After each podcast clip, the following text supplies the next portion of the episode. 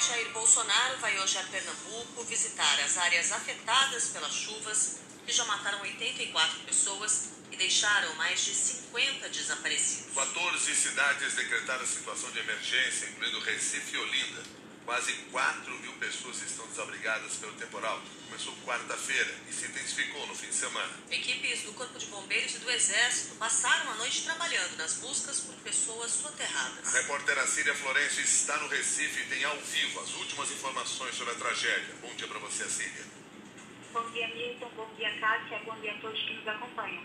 Somente da última sexta até as 6 horas da noite de ontem foram contabilizados 79 mortes, segundo a Defesa Civil de Pernambuco. O número sobe para 84, com as mortes ocorridas desde o início da semana passada, quando começaram as fortes chuvas no estado. O Corpo de Bombeiros conseguiu realizar no último domingo 21 salvamentos. Desde a tarde de ontem, bombeiros militares de Pernambuco e do Rio Grande do Norte, além de militares do Exército Brasileiro, realizam, com auxílio de cães farejadores, buscas na comunidade do Jardim Monte Verde e Pura, região metropolitana do Recife.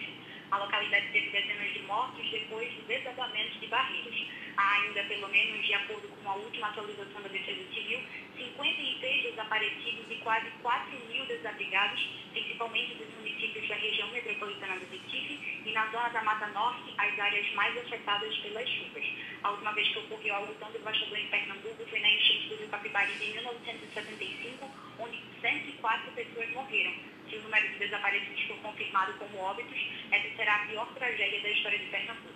A comitiva federal, formada pelos ministros Carlos Brito, do Turismo, Daniel Ferreira, do Desenvolvimento Regional, Ronaldo Bento, do Ministério da Cidadania e Marcelo Quiroga, estiveram ontem aqui no estado e apresentaram as primeiras ações de apoio aos municípios pernambucanos atingidos pelas fortes chuvas. O repasse de recursos será autorizado se os municípios decretarem estado de emergência. 14 municípios já o fizeram, entre eles a capital Recife, Olinda e Jaboatão de Guararapes.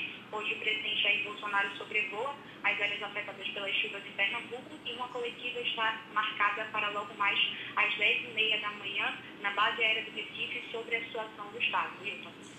Muito obrigado. As informações foram da repórter Cília Florencio, que volta ao longo da programação atualizando tudo isso para nós. Lembrando que uma das áreas mais afetadas, que é foi a favela Monte Verde, entre Recife e o Jaboatão dos Guararapes, onde uma barreira deslizou, matando dezenas de pessoas. Na TV Globo, os sobreviventes falaram da angústia de acompanhar as buscas pelos parentes. Eu não dormi essa noite, não dormi. Não dormi. E estou até agora, porque eu tinha a esperança de durante a noite encontrar o, o corpo deles, né?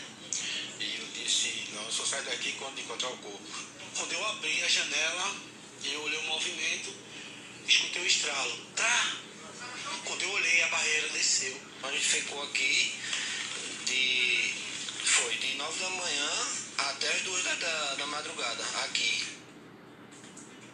secretário executivo de Defesa Civil de Pernambuco, Leonardo Rodrigues, disse que, embora as chuvas tenham arrefecido, ainda há risco de deslizamentos e outras incidências. O governador de Pernambuco, Paulo Câmara, anunciou a liberação de 100 milhões de reais para obras de emergência nos municípios afetados pelo temporal. Já liberamos 100 milhões para apoio aos municípios vítimas das enchentes e das chuvas. 14 já decretaram estado de emergência. Vai ser acompanhado pelo Estado também essa emergência, essa calamidade. Conversei com todos os prefeitos com todas as prefeitas justamente para eles elaborarem um plano de trabalho, quais são as ações emergenciais que vão precisar do apoio do Estado nesse momento, para que a gente possa disponibilizar também recursos e que haja condições de efetivamente já atuar eh, nas áreas onde houve o maior nível de acidentes por causa das chuvas. Nós temos agora 6 horas e 7 minutos. Vamos saber como ficará o tempo ao longo desta segunda-feira nessas áreas mais atingidas. Aline Tóquio, bom dia para você. Olá, Milton, bom dia. Bom dia, Cássia. Bom dia para todos. Bom dia, Aline. O que, que nós podemos esperar do ponto de vista da previsão do tempo nessa região do Pernambuco?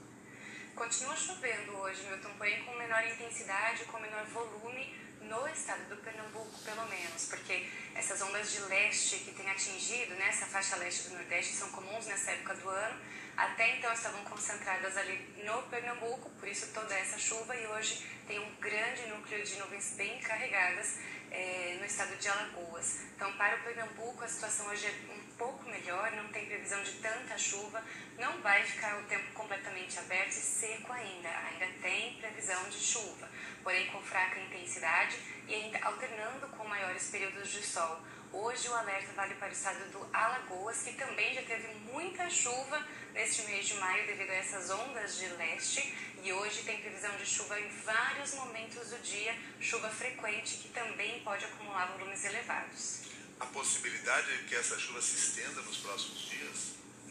Infelizmente sim, Milton. Pelo menos nessas próximas 48 horas ainda tem indicação de volumes é, altos, não tanto quanto esses que aconteceram nesses últimos três dias no Recife, por exemplo, é, porém ainda tem previsão de volumes bastante consideráveis, algo aí é, em torno de 50 milímetros a 70 milímetros, principalmente nessa faixa, entre o estado de Sergipe e o estado do Pernambuco. Então, pelo menos nessas próximas 48 horas, esse pessoal ainda vai ficar em atenção. Muito obrigado, Aline Tóquio. A gente volta a conversar ao longo do Jornal da CBN. Bom dia para você.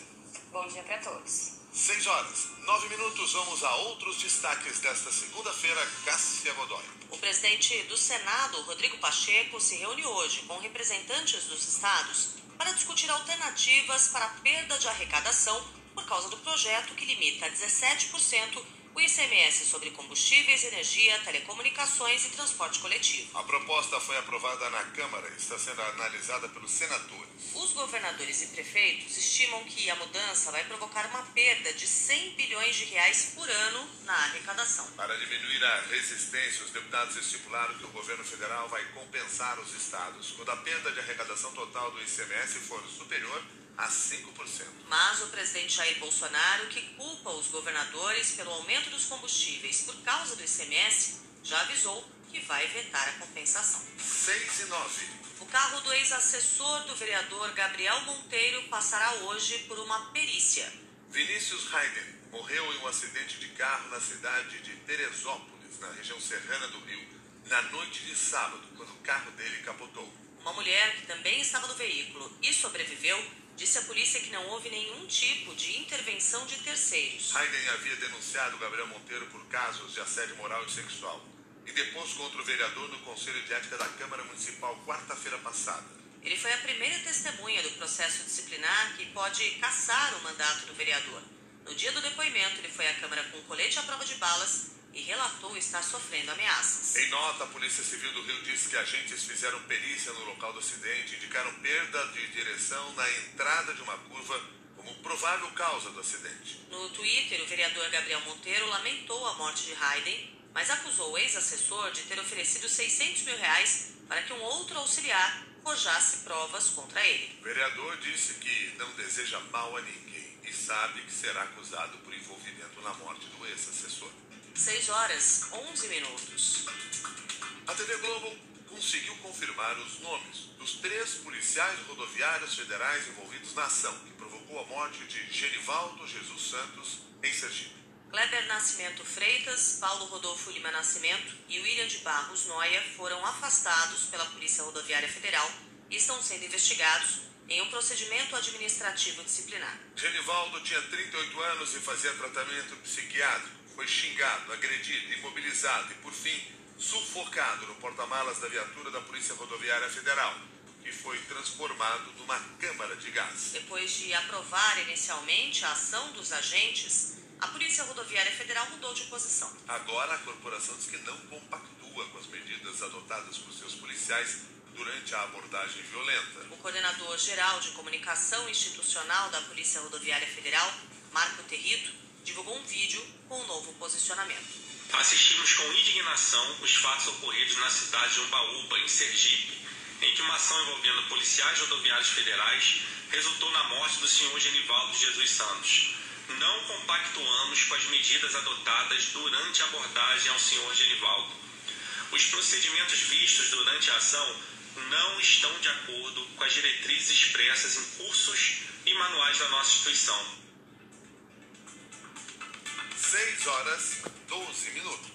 O segundo turno da eleição presidencial na Colômbia vai ser disputado entre o senador esquerdista Gustavo Petro e o empresário populista Rodolfo Fernandes. O ex-guerreiro alcançou 40% das intenções de voto, enquanto Hernandes obteve 27,9%. Com uma campanha forte nas redes sociais, encampando um discurso antissistema e de ataque à corrupção dos partidos tradicionais, Rodolfo Fernandes surpreendeu na reta final e desbancou o candidato da direita tradicional, Frederico Fico Guterres. O segundo turno está marcado para o dia 19 de junho. 6 horas 13 minutos.